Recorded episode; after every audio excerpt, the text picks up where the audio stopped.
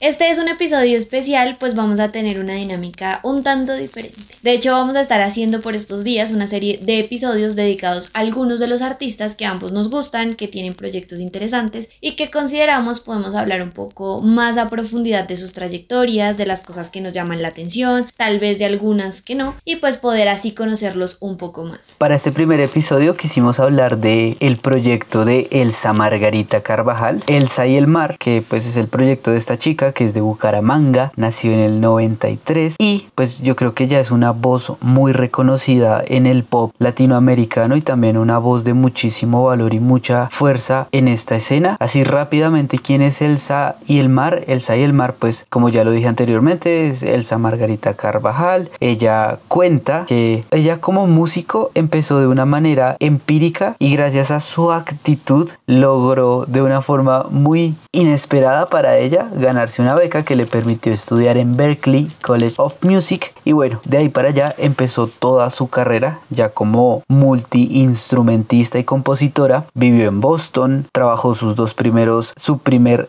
disco y su EP con, Mateo Lewis, que es un, chico que ha producido y ha trabajado también con varios artistas de esta escena eh, latinoamericana sobre todo. Y de ahí para adelante, pues como lo dije, grabó Sentirnos Bien. De Sentirnos Bien sale una canción que se llama Me Viene Bien y esa canción tiene una particularidad y es que ganó el premio de composición John Lennon en el año 2014. Pues ya empezamos a conocer el disco Rey, su disco Eres Diamante y este año escuchamos el disco 4 veces 10. Ella es Elsa y el mar y este es el episodio que le vamos a dedicar a su proyecto. Si yo decía la verdad, entonces sería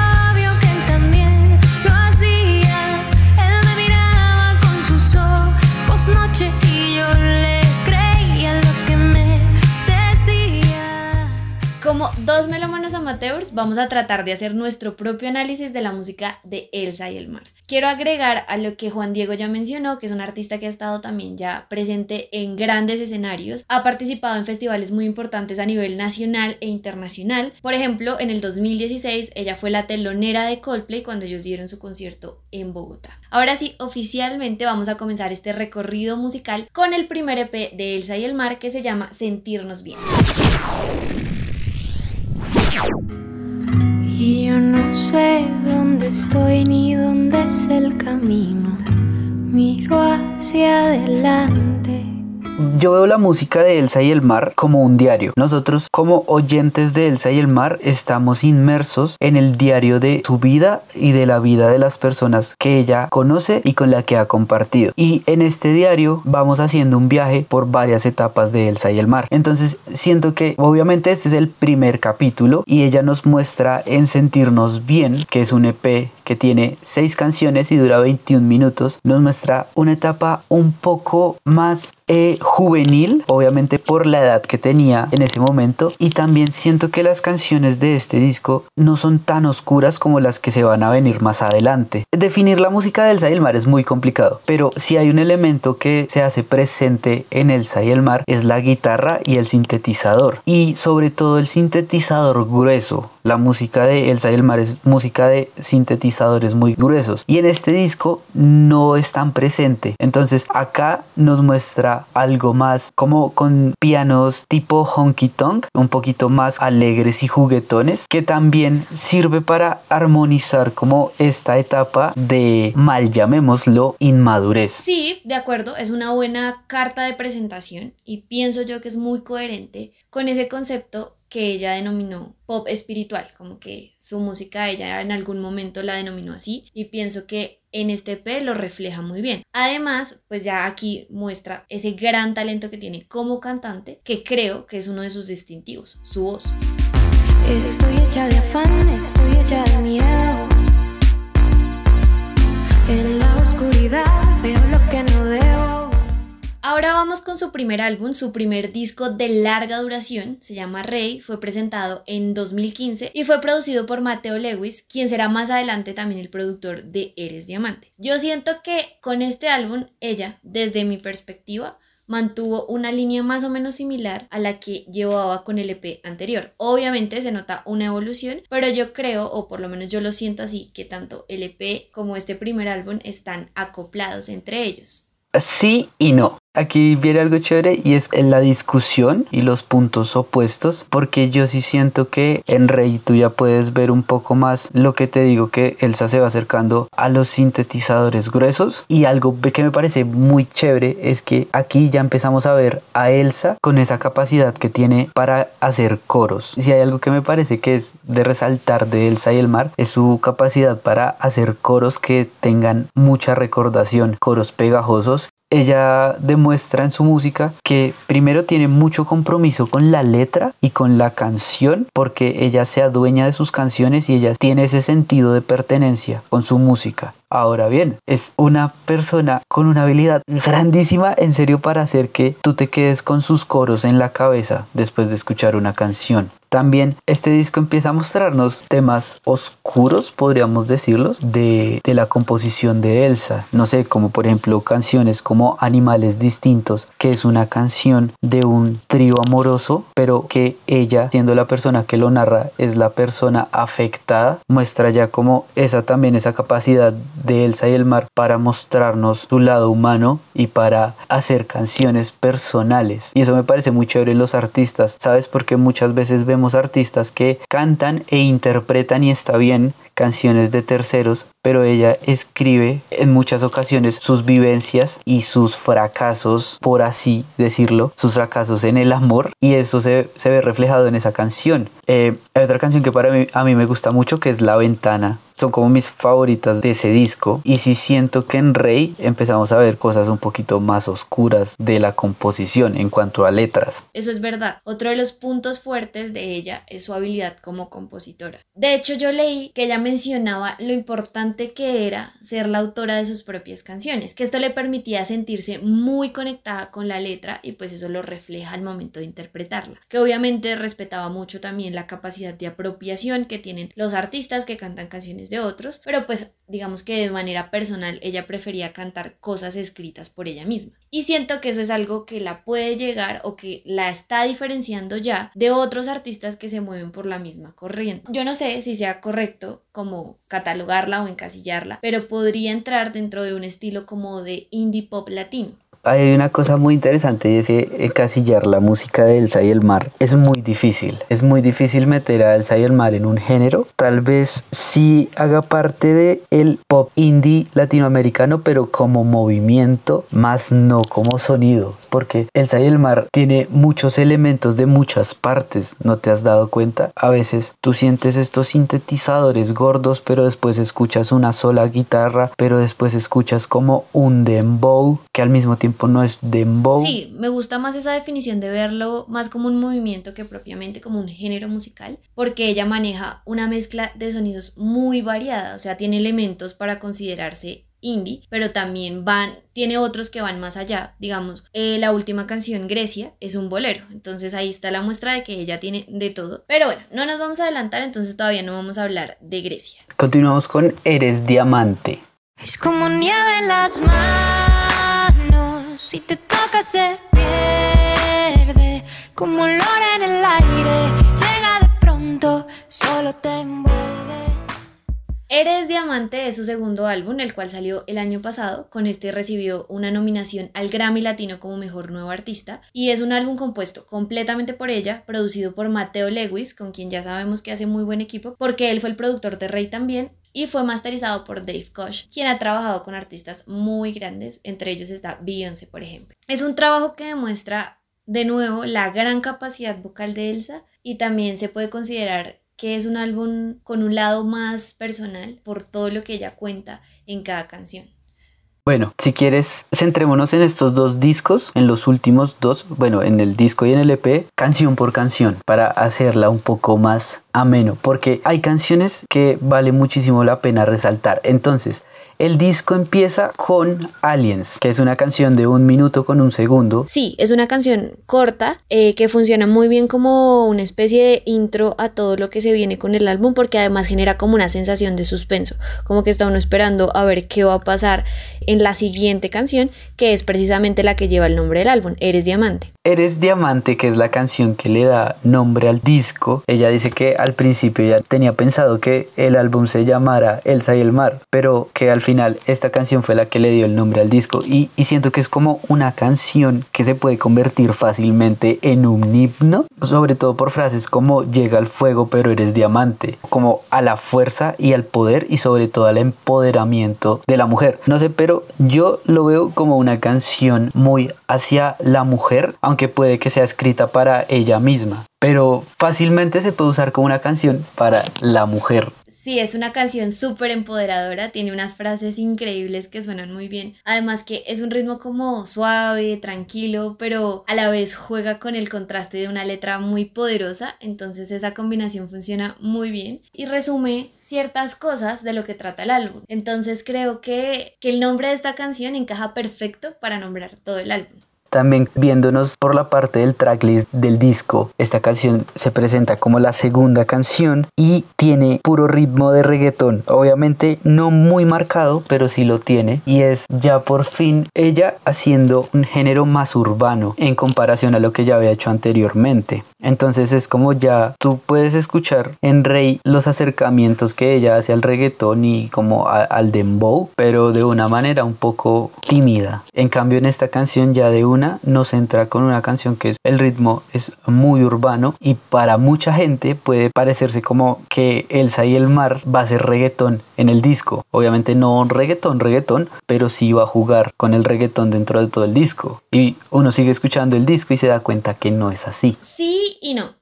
O sea, sí suena más urbano, pero siento que todo el tiempo está jugando con sonidos diferentes y que tiene muchos contrastes. Uno se puede encontrar canciones más adelante en las que se nota muchísimo más esos sonidos de reggaetón, por así decirlo, pero también tiene otras canciones muy suaves, como más de balada. Entonces siento que el álbum todo el tiempo está como cambiando. Pero como estamos haciendo un análisis track by track, vamos a seguir con puntos medios y ya vemos esas canciones que tienen esos sonidos así urbanos súper predominantes. A mí puntos medios me parece de las canciones más bellas que tiene el disco, viéndolo desde las letras, que me gustan mucho, sobre todo porque a mí me gustan estas historias de este tipo como lo es Puntos Medio, que es nos queremos pero no nos queremos. Y también aquí empieza a verse la voz de Elsa y el mar como un instrumento, porque tú empiezas a escuchar en la mezcla elementos de producción que quizás no sean muy complicados, pero que sí le dan muchísimo valor al disco. Por ejemplo, bajarle el pitch a la voz y ponerla debajo de la voz principal o dejarla en la voz principal y simplemente bajarle el pitch en algunas partes y ponerle reverb. Siento que hace que la voz de Elsa del Mar empiece a ser también un instrumento que juegue con la voz. Me parece muy interesante en cuanto a la producción. Sí, la voz es fascinante en todo el álbum. De hecho, ella en una entrevista mencionaba que para este álbum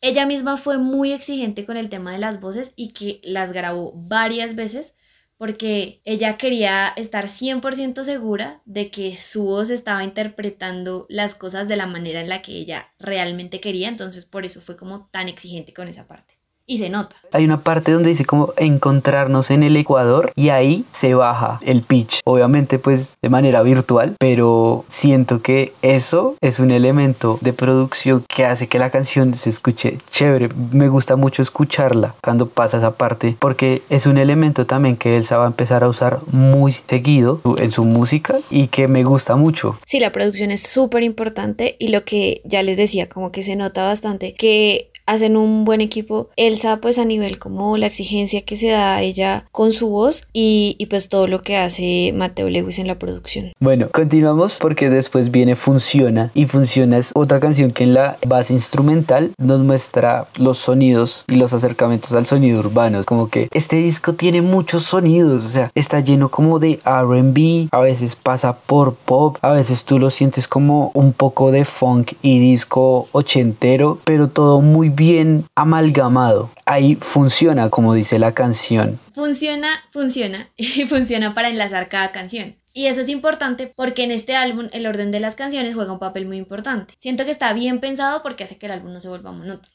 ¿Qué tienes para decir sobre No te canses? Ah, es una canción con la que, no sé, tuve una relación tóxica. Al principio no me gustó, luego sí, y después como que ya la pasé por desapercibida. O sea, creo que está bien, pero pues para mí como que no es de las más impactantes. Yo la siento como un descanso. En cuanto a la escucha del disco, esta es la quinta canción y ahí nos pone como un puentecito porque también es una canción un poco más suavecita, más de la batería suave, el sintetizador por debajo, ya la voz limpia con sus efecticos suaves y después pues entramos a Ojos Noche, que es una de las canciones creo yo más reconocidas del disco, si no estoy mal. Sí, de hecho con esta canción ella recibió una nominación a los premios Nuestra Tierra este año en la categoría de Mejor Canción Alternativa Rock. También tiene un video muy chévere y para mí es mi favorita esa canción, me encanta. En realidad siento que llevo escuchando Ojos Noche todo este año y no me he cansado. A mí me gusta sobre todo la parte instrumental. Hay algo que me gusta mucho ver en Elsa y el Mar y es las instrumentales de su música. Obviamente la letra es de resaltar un montón, pero sí, la instrumental también es, es un elemento importante. Y la de Ojos Noche me parece que empieza de una manera espectacular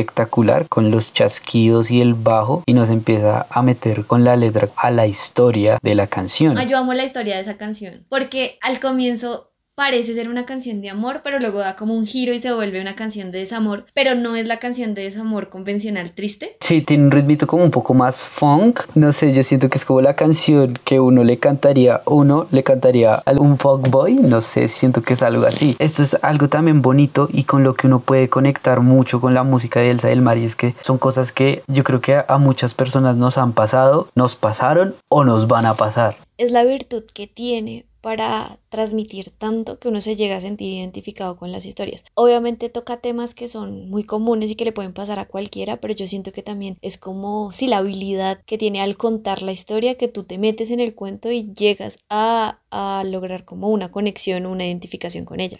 Bueno, después sigue Nadie va. Esa canción tiene su magia por la letra, como las demás, pero el juego con los sonidos tiene tantos sonidos y tantas cosas que la hacen muy única. A mí me gusta mucho el coro y ahí se recalca lo que he dicho desde el principio y es la capacidad que tiene Elsa para hacer coros. De hecho, todo el disco tiene coros geniales y con mucha recordación. Y Nadie va también tiene como un estilo más de trap si te pones a mirarlo. Se siente como el doble tempo en la percusión. Y eso es súper chévere, eso es súper chévere porque estamos en un viaje de sonidos y de cosas y Elsa nos va mandando por sentimientos, por sensaciones a través de los sonidos. Y esta canción es eso. Total, o sea, esta canción es especial. Yo creo que este disco tiene canciones que son especiales por la letra y por como las historias y otras por los sonidos que tiene involucrados. Y estas especiales, pues obviamente la letra también es bonita y, y mantiene como la esencia del álbum, pero es que, no sé, uno no logra entender qué sonido se está escuchando porque se escucha de todo y se escucha muy bien, como que todo está tan bien enlazado que, que hace que la canción de verdad, de verdad sea muy única al momento de escucharla. Y ahora quiero que tú entonces hables de Baby As y Culpa Tengo. Bueno, Baby As me parece una canción particular. Tiene algo muy contagioso, pero de una manera como muy sutil. Algo que pasa también en Culpa Tengo, pero en Culpa Tengo es como más evidente ese sonido como pegajoso. De hecho, para mí, Culpa Tengo es la canción que tiene más sonidos urbanos. Y me pasa una cosa muy curiosa y es que yo a veces veo a Culpa Tengo como la continuación de Ojos Noche. Siento que podría ser como el capítulo 2 de esa historia. Tengo es una canción como de Tusa, no sé, pero al mismo tiempo es como súper bailarina y con un ritmo muy fiestero. Y eso me parece muy chévere de la canción. Yo no la veo tanto como una canción de Tusa. Para mí es más como de la etapa siguiente, como una canción de postusa, si se puede llamar así. A mí me pasa con Culpa Tengo, que fue la canción con la que me fijé en el disco. Yo había escuchado antes a Elsa y el mar, pero por canciones. Nunca la había escuchado un trabajo completo hasta que a mis oídos llegó Culpa Tengo y me fijé en todo el disco. Entonces sí le tengo ese respeto a cariño y a gusto porque fue canción que me hizo darme cuenta lo gran artista que es Elsa y el mar. Bueno, la canción tiene un montón de ritmos y un montón de cosas y hay una partecita que me gusta mucho y es cuando se cambia. No sé por qué a mí me gusta mucho que introduzcan escuchan eso. Cuando se cambia del ritmito bailable y se baja el tono de la voz para hacerla un poco más suavecita y después entra ya este sintetizador todo gordo para pasar a la última parte de la canción. Me parece que esos juegos son muy bonitos y hacen que la canción sea muy dinámica. A mí me pasó lo que te pasó con Culpa Tengo con Ojos Noche. Entonces uno siente como cierto favoritismo con la canción que te llevó hasta allí. Pues porque en realidad para mí Eres Diamante fue como el gran descubrimiento que tuve y, y estoy muy feliz de haber encontrado ese álbum. Millennials. Es curiosa porque es así muy pegajosa y es la antecesora de las dos canciones de cierre que vienen, que son bien diferentes. Es que todas las canciones tienen coros buenísimos y Millennials que dice, ¿qué me das? ¿Qué me das? Yo quiero el cielo. Y todas, todas, todas tienen ese tipo de coros que son súper pegajosos y hacen que quizás tú la primera vez que escuchas el disco no diferencies ciertas canciones a la primera, pero que después a la segunda vez que escuchas el disco y escuchas el ritmo, ya de una sabes cuál es el coro. ¿No te pasa? A mí me pasa mucho eso con las canciones de Elsa y el mar cuando las escucho las primeras veces en los discos, que se me hacen los coros muy reconocibles con el ritmo. Por eso digo que Elsa y el mar es un artista con una capacidad muy grande para hacer que el coro quede en tu cabeza. Y, y así es que Millennials hace ese contraste con lo que va a ser un cierre que yo pienso es fenomenal porque siento que estas dos canciones que siguen, Mierda y Arma Sola, son como la caída del telón después de ver una obra magistral. A mí Mierda me parece una canción muy bella. Mierda me parece muy triste. Es una historia de alguien que está como aferrado a algo. O sea, es que la canción dice, no quiero que todo se vaya a la mierda, pero yo la veo como esa frase que uno dice cuando ya en el fondo sabe que no va más que como que uno trata de engañarse. Sí, como cuando uno se niega a darse cuenta que es momento de dejar las cosas. A mí me gusta que pues obviamente esta canción tiene un cambio al final súper chévere en la onda y en el ritmo. Y también, un día te lo dije, y es que hay una frase que me parece muy chévere de la canción, que se me hace muy diciente y es, espero alumbrarte en momentos oscuros, darte todos esos consejos tan sabios que nunca he seguido, callar y escuchar, saber de tus miedos y que me los muestres para gritar justos cuando se aparezcan. Eh, o sea, siento que esa frase va más allá de una relación de pareja se me hace como una frase que yo le diría a mis hijos en algún momento y, es una frase muy bonita. Y mira que eso pasa en todo el álbum. Yo creo que en todas las canciones podemos encontrar muchas frases así que se quedan con uno y que de verdad tienen un impacto tremendo. Sí, frases con las que terminamos de evidenciar la capacidad de composición que tiene Elsa y el mar, porque la tiene, o sea, escribe muy bien. Para mí estas dos canciones me parecen como muy íntimas, o sea, creo que son canciones que cuentan una historia que uno no compartiría con todo el mundo. Por eso digo que son como tan profundas que, que no se hacen que el cierre de verdad sea mágico, y como que equilibre el resto de sensaciones y emociones que se vivieron en las otras canciones y lo hace pues ya como con el broche final que es Alma Sola. Es como cuando tú estás viendo y están todos los músicos en escena y se van y dejan solo al intérprete con el piano mientras va tocando se va bajando el telón. Creo que esa sería la escena que se podría mostrar en ese momento. Y me gusta cómo termina el disco también porque termina de una forma descansada. Ya nos diste muchas cosas, ahora nos das en cuanto a ritmos un ritmo un poco más de descanso. Y pues la letra tiene también mucho que decir. Me quiero equivocar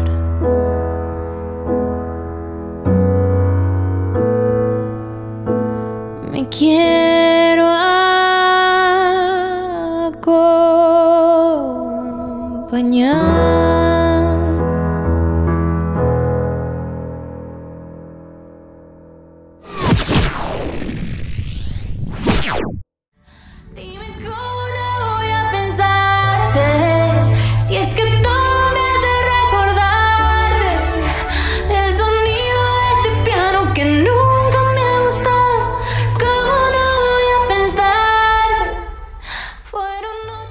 Terminamos nuestro viaje con 4 veces 10, que es el EP que ella lanzó en mayo del 2020. Y este EP a mí personalmente me gustó un montón. La primera vez que lo escuché, lo escuché desentendido y quizás no conecté. Y ese día yo me acuerdo que tú y yo hablamos y yo te dije, no me gustó. Sin embargo, días después tuve mucho tiempo con el disco y empecé a escuchar una por una. Son 16 minutos de 6 canciones. Y escuchándolo más a fondo, empecé a conectar mucho con las canciones y a darme cuenta que es un disco muy valioso. El disco en sí, Elsa lo hizo en su cuarto como un proceso de introspección de esa situación del encierro por la pandemia del COVID-19 y es muy bonito también uno escucharlo porque hay situaciones en las que uno se ve reflejado dentro del disco, o sea, cosas que a muchos de nosotros nos habrán pasado mientras estábamos en este encierro de los días más densos del encierro. Es un disco que a mí me parece muy chévere porque siento que ya es estar cara a cara con Elsa Carvajal.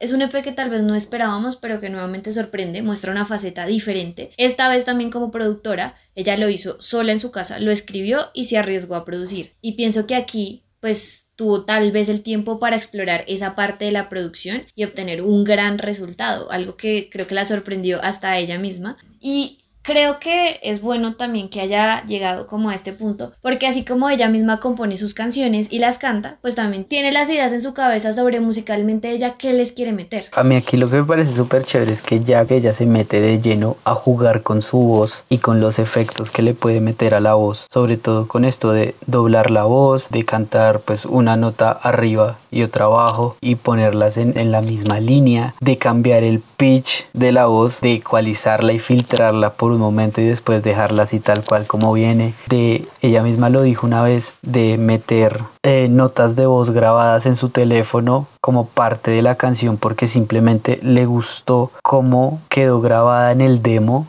entonces eso me parece chévere porque también es ver a ella como artista jugando con la producción y jugando con su voz, con lo que ella puede hacer con su voz y viéndola también como un instrumento más y me parece muy bonito. La canción que arranca el disco es ¿Qué tal qué? Y es una canción que también nos hace pensar en todo esto de las redes sociales y el afán, la inmediatez que tenemos por figurar en redes sociales y por mostrarnos en esa vida idealizada que muchas veces nos prometen las redes sociales. Sí, sí, esa canción refleja algunas de esas cosas que, que, uno a veces piensa, como que la mente empieza a divagar y llega a cuestionarse ese tipo de cosas. Y creo que fue algo de lo que de pronto se sintió muy fuerte durante la cuarentena. Esta pudo ser como una etapa y luego viene otra que se describe más en Sola con mi gata, que es la canción siguiente. Esa canción es súper chévere por la letra y porque yo siento que ya esta es un poquito más feliz, no sé, en cuanto al ritmo, en cuanto al ritmo se me hace que es mucho más feliz, que el ritmo nos da frescura y tranquilidad y me gusta que pone maullidos de gato que se panean de izquierda a derecha y otros efecticos ahí. Sin embargo, la letra reflexiona sobre la ansiedad, sobre la ansiedad que nos da estar encerrado y sobre muchas inseguridades que uno siente cuando se ve solo, con frases como la de, aunque te confieso que me juzgo entre las horas, y pues esto de que cuando caminaba donde fuera, solo me escapaba de mis piernas, como de la libertad que teníamos, y cuando nos encierran, cuando tuvimos que encerrarnos por obligación, nos dimos cuenta que realmente no somos tan libres como pensamos. No lo sé, pero yo creo que lo cuenta de una forma como más fácil de asimilar. A mí esa canción, a pesar de lo que dice, me suena como tranquila, como que no, no me genera tanto pánico. Aquí viene una de mis canciones favoritas de todo el disco. Es una canción que si tú la escuchas así, dices qué canción tan simple, porque viene un loop del sintetizador y ya, y la voz de Elsa y el mar. Pero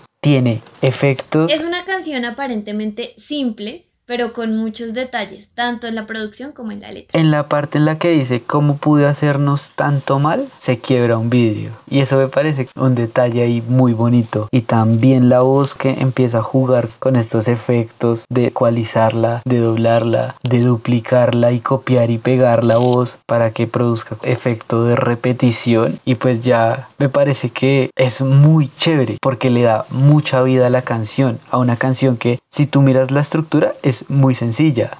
Se muestra entre comillas natural porque se nota muchísimo la exigencia vocal que requiere la canción, pero ella lo hace ver como tan fácil, como tan, no sé, le fluye tanto. Y de interpretación, la interpretación. Yo creo que esta es la canción con la interpretación más arriesgada que ha tenido Elsa y el mar en su carrera. Ajá, es una canción que no cuenta la historia de una ruptura amorosa y del dolor que eso puede causar, sino es más como la nostalgia que puede causar el recuerdo de una persona con la que alguna vez se tuvo algo y pues ya no. No quiere decir que no lo haya superado ni nada, sino como lo que uno piensa y recuerda de alguna situación amorosa. Exacto, y es que eso suele pasar mucho y es como que tú estás ahí, te acuerdas de la persona, simplemente te acuerdas y la piensas. No es que la extrañes y te mueras por esa persona. Y eso queda sintetizado en la frase de es que ya he logrado desamarte y el encierro me llevó a pensarte.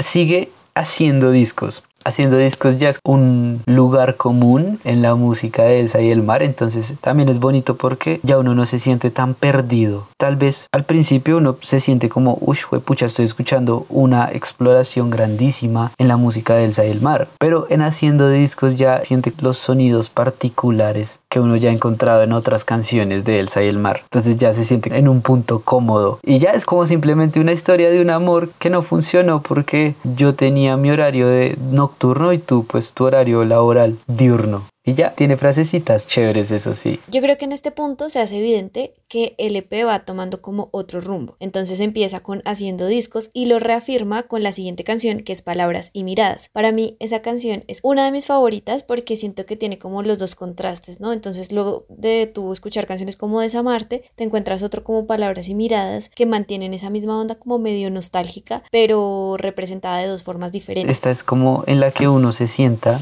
estuvo por ahí y se acordó de alguna vez que quería algo con alguien, pero no supo actuar bien, no supo hacer las cosas bien. Ese temor que muchas veces tenemos nosotros a expresarnos y hacer las cosas por el lado correcto y que no funcionan y uno después se piensa pensar qué hubiese pasado si. La canción de cierre es fuerte para volar y me gusta que sea la última porque tiene como un mensaje esperanzador. Entonces, como que lo anima a uno. Es muy acertado definitivamente el orden en el que ella siempre dispone las canciones. Todo va a pasar. Siempre va a pasar. Luz y oscuridad. Hay además como, como dato, este EP tuvo una estrategia promocional diferente y fue que ella creó como una especie de hotline a la que las personas podían llamar y se les iban mostrando las seis canciones del EP. Sí, eso pasó y es muy bonito porque son estas ideas que Elsa y el Mar tiene para promocionar su música. Ella contaba que al principio de su carrera ella creó una página web donde tenía pues alojadas las canciones de su primer EP y lo hizo con la ayuda de un amigo, pero que cogió e imprimió tarjetas con la página web y se las regalaba a personas. Y ya para que las descargaran simplemente para compartirlas, no con otra intención más de hacer contactos y eso, sino para que el que se sintiera atraído por la tarjeta fuera y viera. Prácticamente esto es como lo mismo que hizo en ese momento, pero ya de otra forma. Y me parece muy bonito esas cosas que ella hace en su música, porque también demuestran esa apropiación que tiene ella por lo que hace, por su música como un producto de ella y, de sentirse propia de todo esto y adueñarse fuertemente.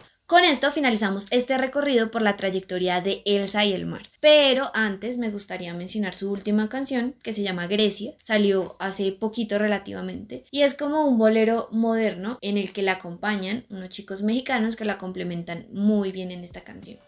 Y esto fue todo por este recorrido por Elsa y el mar, una artista que a los dos nos gusta bastante y que aprovechamos que en estos últimos días hemos estado escuchando mucho su música para hablar de ella y también porque sacó su EP 4 veces 10 eh, en este año 2020. Como siempre, gracias a ustedes por escucharnos. Yo soy Juan Diego Vivas, quien me acompaña es Ángela Pinzón y nosotros somos los melómanos amateurs de este modo aleatorio.